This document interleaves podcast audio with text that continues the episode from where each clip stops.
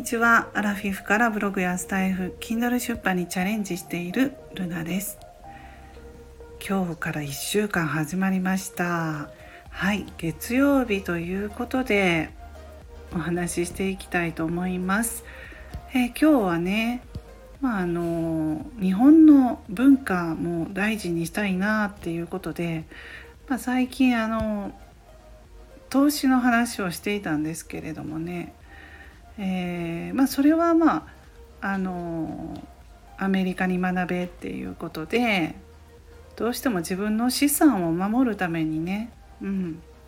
あの株式投資とかこれから今の時代はねもう仕方がないのでどうしてもね、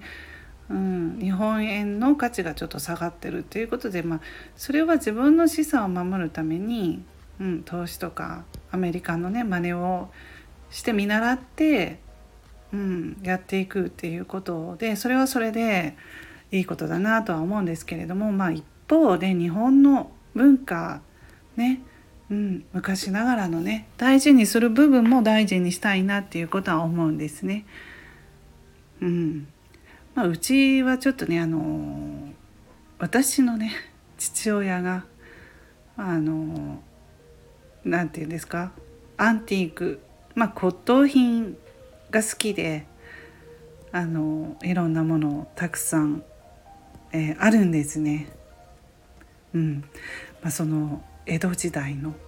からのものとか焼き物とかねそういうのが好きだったりあと巻物ですよね。掛け軸とか、うんうん。まあ、そういう家はね本当に日本の昔からのそういう、えー、ものが骨董品って言ったらいいんですか。たくさんあります。うん、でそういう勉強もしてまあアンティークショップみたいな感じでちょっとねそういうのもやっていたりとか、まあ、するんですけれども。えその中でまあ焼き物だったら、まあ、有名なところで伊万里焼きとかね、うんうん。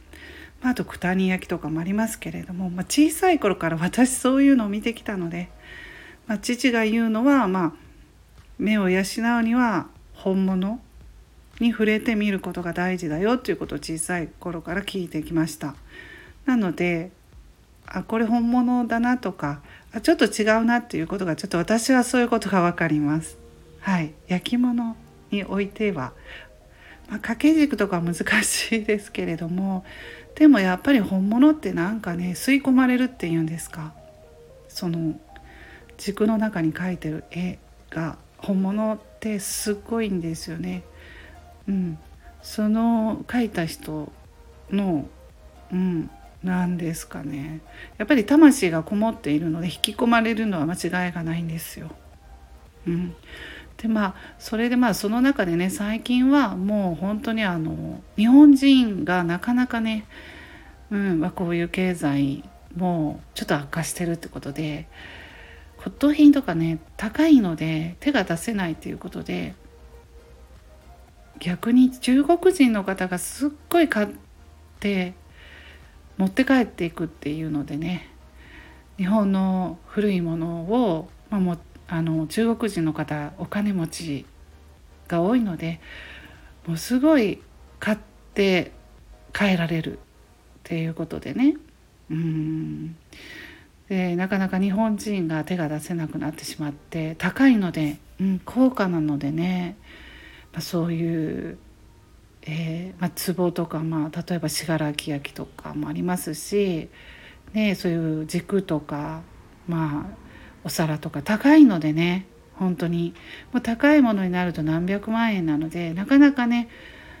今日本人っていうのが買えなくって逆に中国の人がもうバンバン買っていってるっていう状況なので、うん、やっぱり日本にね残したいですよね。そういう何百年も前からの伝統っていうのはねそういうふうに、まあ、思いますね。はい。ちょっとそんなこと思ったのはまああのうち息子がね